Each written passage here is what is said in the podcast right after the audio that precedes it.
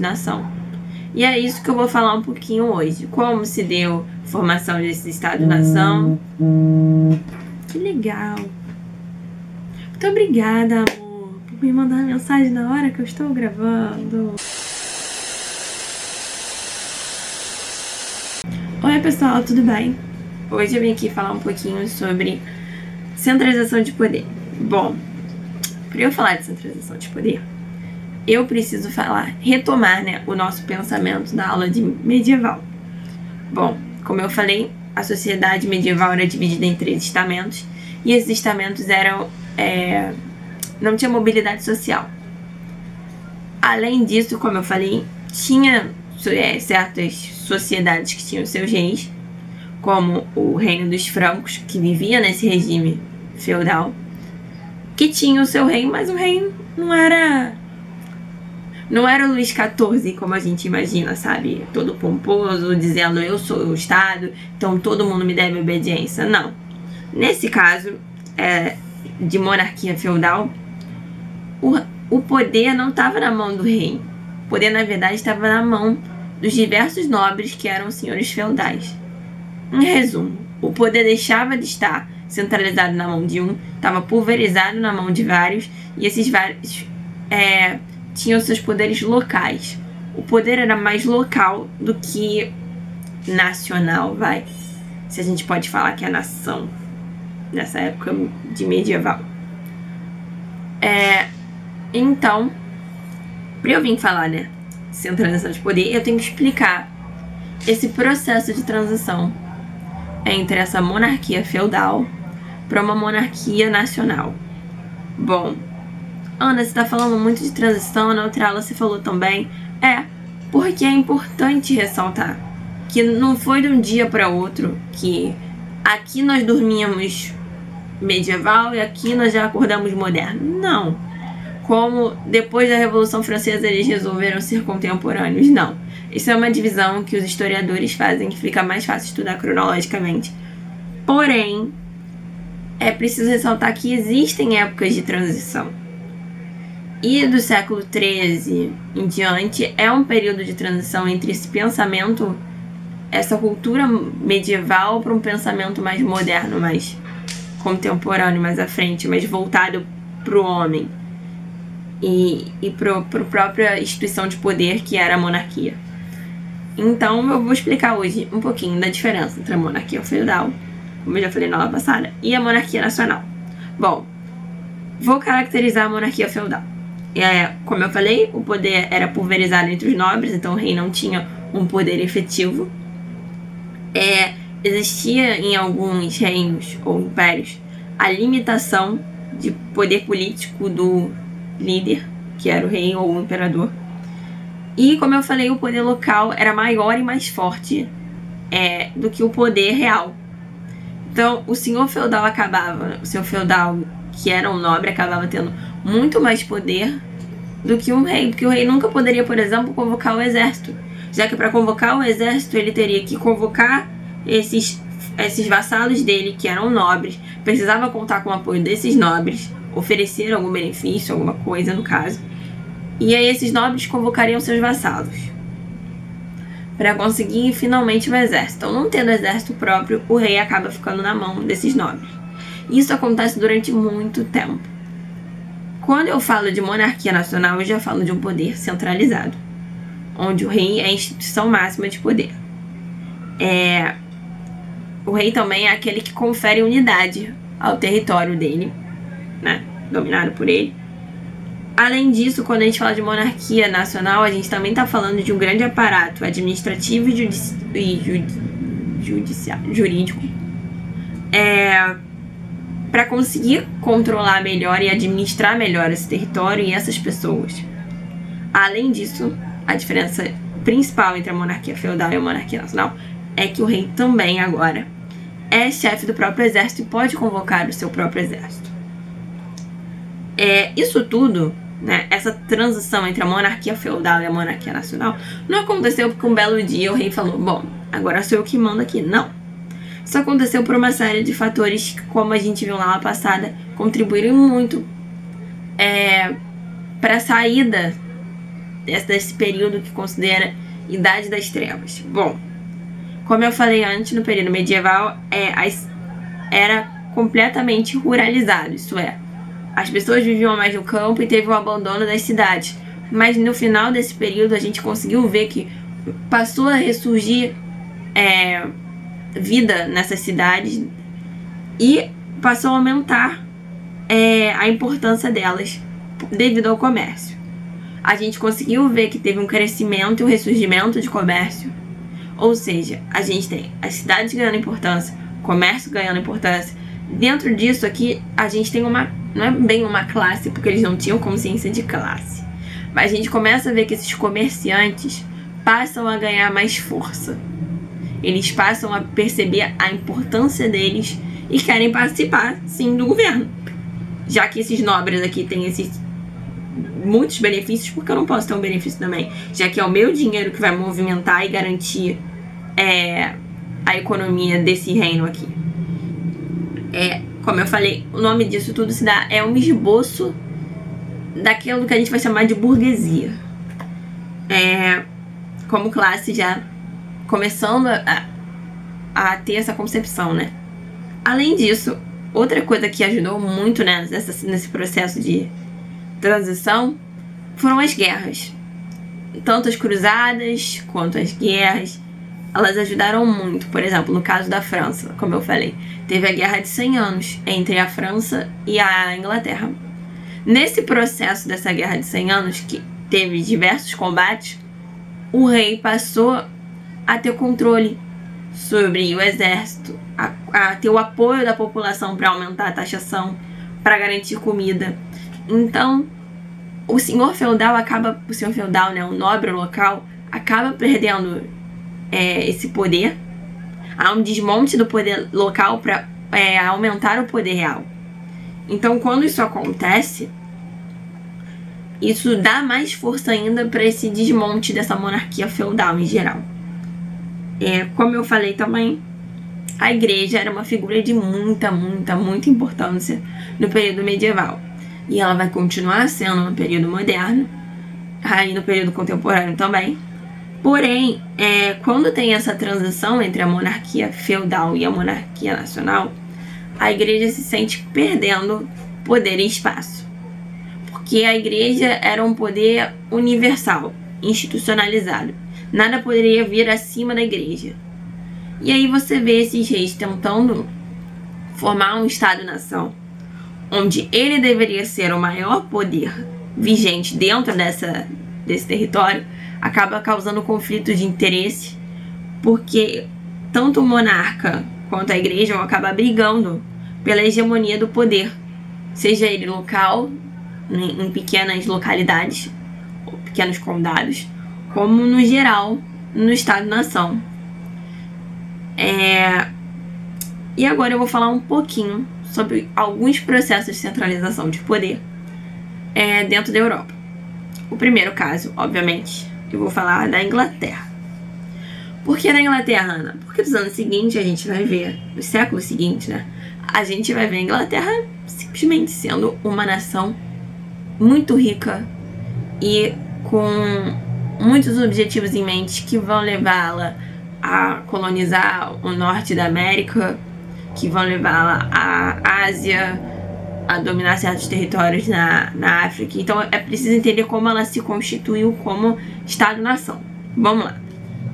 Então, Inglaterra, por volta do século XI, como eu falei, isso ainda é considerado medieval. É, o Duque da Normandia, o Guilherme, ele invadiu é, essas ilhas britânicas, onde fica hoje a Inglaterra, e tomou o trono francês da mão dos anglo-saxões, que era o povo, né, o reino dominante da época. E depois que ele fez isso, ele dividiu a Inglaterra em diversos condados e distribuiu esses condados para representantes dele, que administrariam esses territórios por ele. Então, para você ser um representante do rei, você teria que ser submisso a ele. Então, aí, aí você já modifica a lógica. Você já não é mais um rei na mão de um nobre, mas o nobre vai partir, vai ter que se submeter às ordens do rei para garantir que aquelas terras continuem suas. E por que o Guilherme fez isso? Ele dividiu em condados e buscou esses representantes para conseguir um melhor controle sobre as terras dele, porque ele sabia que ele não conseguiria administrar sozinho, e também um melhor controle sobre a população. Se esse administrador do rei não estiver fazendo direito, ele simplesmente tira ele dali, remove ele e coloca outro. Então, já tem uma troca de de quem tá na mão de quem. Entendeu? É, além disso, né? Ele conseguiu. Ele doou é, parte das terras da Inglaterra, ele ficou com um sexto das terras para si. E depois dividiu e, e doou, né? É, parte dessas terras para nobres. É, buscando a seguinte questão: Bom, eu estou te doando essa terra daqui. Ela vai ser sua para sempre. Se você me apoiar. Você criou algum conflito contra mim, eu vou tirar essas terras de você e vou dar para outra pessoa. Custe o que custar, porque agora eu tenho um exército. Bom. É... Depois que o Guilherme fez isso, ele se tornou, obviamente, Guilherme I, rei da Inglaterra. A gente teve o Henrique II, seu herdeiro. E com ele a gente teve. A coisa mais importante do reinado dele foi que ele deu as bases para o Common Law que, que é isso? São as leis nacionais, que vão substituir as leis locais criadas pelos senhores feudais da época.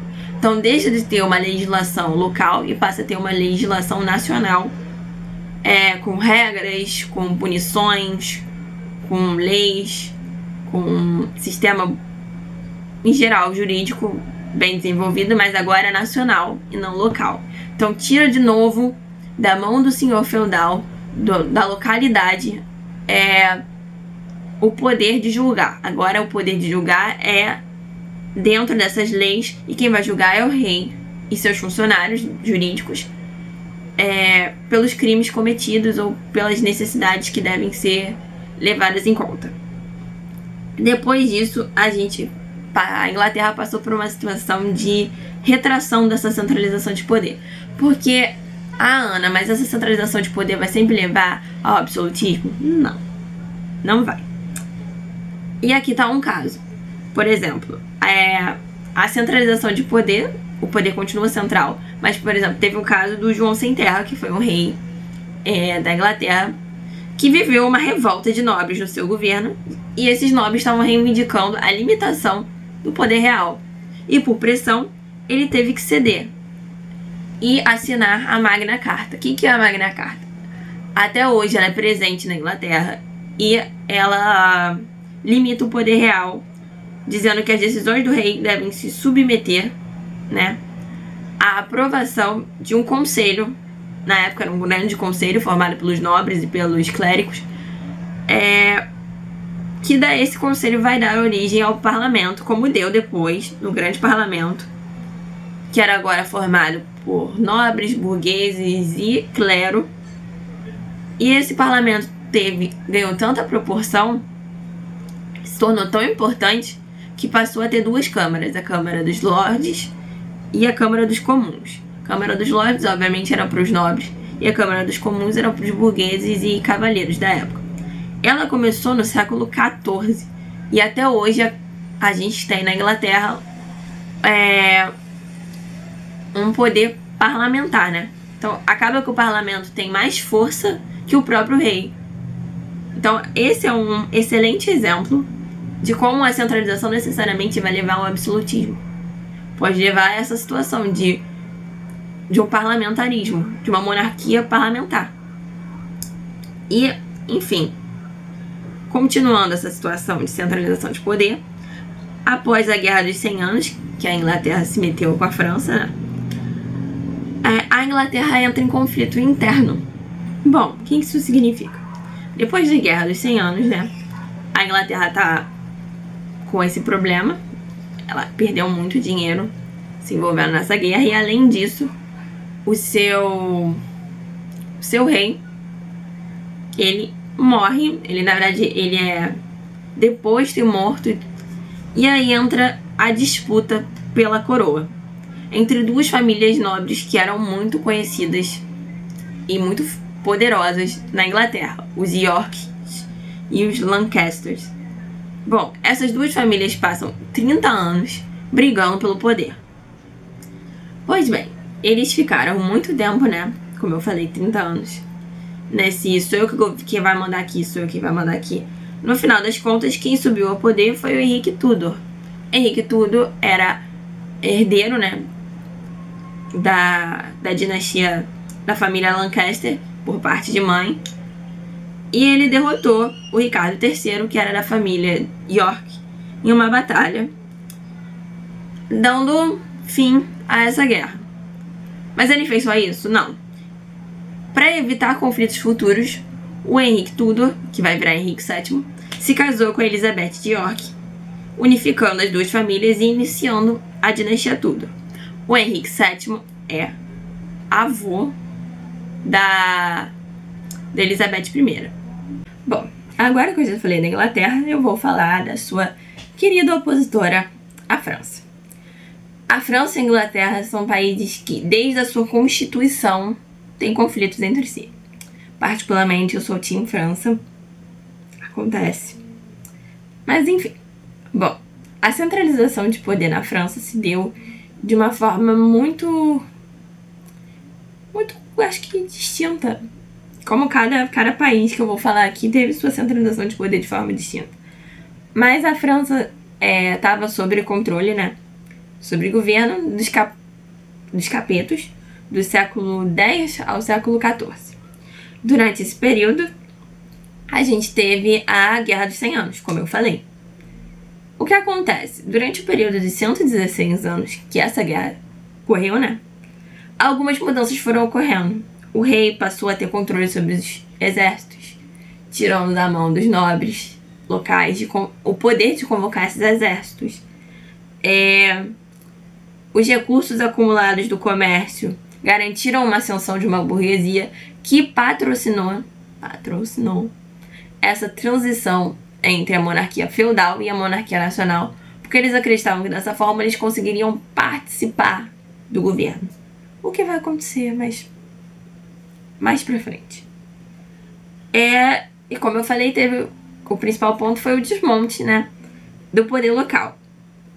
Bom, após a, a Guerra dos 100 Anos e sobre o reinado de Luís XI, é, da dinastia Valois, a melhor dinastia da França, é, consolidou a monarquia nacional.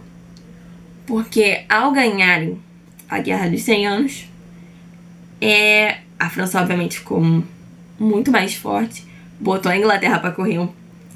E dentro dela mesma falou: olha só, vocês já não têm o mesmo poder de antes. Como é que vocês vão fazer agora para garantir esse poder? Não tem como mais. E aí se deu o processo de, né, durante 116 anos, se deu o processo dessa saída dessa monarquia feudal para uma monarquia nacional, consolidada nessa dinastia Valois. Bom, depois disso eu vou falar da Espanha. Ah, porque você está falando da Espanha. Vocês sabem depois tudo que acontece depois de 1500, ou melhor, depois de 1498, quando Américo Vespucci chega na América, foram os espanhóis, né?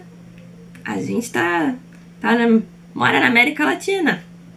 Todos os nossos vizinhos falam espanhol. Tem um porquê disso, né? Enfim. O processo de centralização da Espanha se deu a partir do processo da Reconquista. Ah, o que, que é esse processo da Reconquista? Bom, a Península Ibérica, local onde hoje fica a Espanha, e Portugal foi ocupada pelos mouros, que eram muçulmanos, é, até o século 9, 10? É por aí, 9, 10.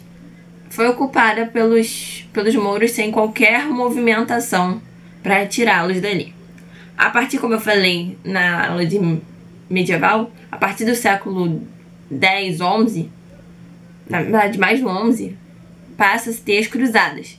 O que, que são essas cruzadas? Bom, é recuperar né, a Terra Santa da mão dos muçulmanos, mas também nesse, nesse esse inteirinho era recuperar essas terras é, que antes eram reinos cristãos da mão dos muçulmanos. E aí lá para o século XIII a gente tem o Fernando de Castela, que conseguiu. Castela um reino que ficava na Espanha, que foi é, crescendo com a ajuda, né? E se protegendo com a ajuda de outros reinos cristãos é, nessa batalha contra os mouros. Inclusive, a, a Espanha é muito influenciada pela cultura muçulmana, isso você vê na arte, na arquitetura, na cultura de lá. Enfim, o Fernando de Castela ele conseguiu reconquistar Córdoba e uniu os reinos de Leão e Castela. E aí, posteriormente, a gente tem a união de Isabel de Leão e Castela com Fernando de Aragão. É no século XV. E é, essa união é muito, muito, muito importante. Porque você uniu os dois maiores reinos que ocupavam ali é, a Península Ibérica é, dando início, sim, a essa transição dessa monarquia feudal para uma monarquia nacional.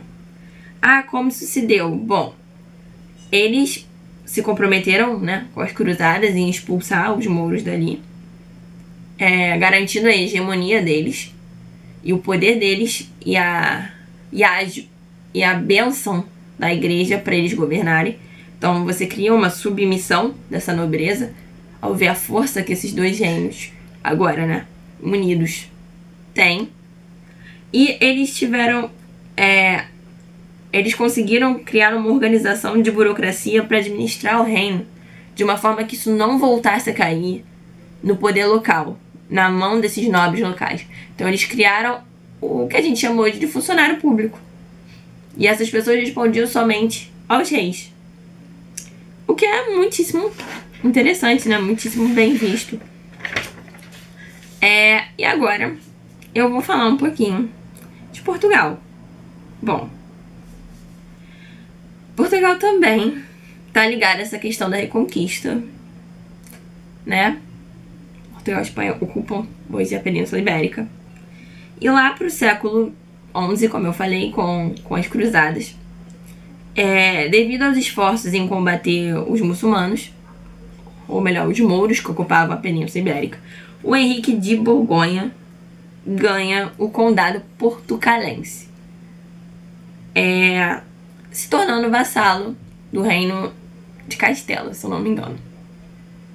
É, e após a sua morte, a sua esposa queria incorporar esse condado ao reino da Galiza. Galiza, isso. Para é, unificar o território e ficar, né, aumentar esse reino e tentar unificar a Península Ibérica.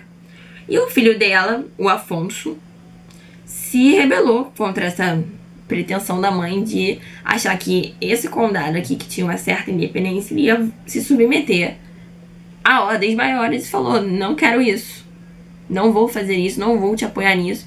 E ele conseguiu enfrentar e derrotar as tropas da própria mãe e depois dele conseguir uma vitória significativa sobre os mouros nessa região, ele se declarou independente, declarou independência né, do, condado, do condado portucalense é, frente ao reino de Castela, se tornando o primeiro rei de Portugal. E aí é nesse processo que ele se torna o primeiro rei de Portugal é que se inicia essa transição da monarquia feudal para a monarquia nacional. É, ele também ele passa a distribuir terras no condado e agora em Portugal. Mas a questão era que essas terras não eram hereditárias. Então ele podia distribuir terras para os nobres. Mas esses nobres sabiam que no momento que eles morressem, essa terra voltaria para o Estado, para o rei, e o rei daria para que ele bem entendesse. Então isso criava uma, um clima de submissão. Ok, você quer que eu mantenha as terras para você? Como eu dei pro seu pai, então você precisa jurar lealdade e submissão a mim. Então criou um sistema muito bom. Então, em vez de, de entregar na mão dos nobres o poder, ele é, de forma muito inteligente conseguiu mantê-los sob controle. É, é, o rei também incentivou muito o desenvolvimento do comércio, o desenvolvimento das cidades, como eu falei na aula de medieval. é, o crescimento das cidades, o crescimento do comércio, a importância que eles estavam ganhando era crescente. Porque quanto mais comércio se tinha e mais desenvolvida era a cidade, mais isso fortalecia a economia local e, por consequência, a economia nacional. Mas em Portugal a gente teve um problema. Tá tudo muito bonito, tá tudo muito lindo, mas teve esse problema que o, os herdeiros, né, do, do Afonso, do, do rei, é, chegou um momento que um herdeiro dele morreu sem deixar herdeiros. Na verdade, teve um conflito de interesses para quem seria o herdeiro do trono. Porque acho que era Fernando I. Ele teve uma filha e essa filha se casou com o rei da Espanha. Porque casamentos eram alianças diplomáticas nessa época. E que alguns nobres queriam dar o, o trono de Portugal para a Espanha. O que vai acontecer depois, lá para o século XVI, gente. Mas. E tinham outros nobres que queriam colocar o irmão do falecido rei. E com o apoio popular, é, esse conflito, que ficou chamado como Revolução de Avis, é, colocou esses dois grupos frente a frente em batalha é, e terminou com a vitória dos portugueses sobre as tropas de Castela, que apoiavam né, o rei o rei espanhol assumiu o controle de Portugal. É, dando, e quem assume o poder é Dom João, iniciando a dinastia de Avis. Não é o nosso Dom João, mas é o anterior a ele. iniciando a dinastia de Avis. É, e iniciando também, né? É, aquilo que depois a gente vai chamar de é, práticas mercantis e a própria expansão marítima. Vai ser na dinastia de Avis que a gente vai ver tudo isso. Mas por hoje é só, pessoal. Espero que vocês tenham gostado.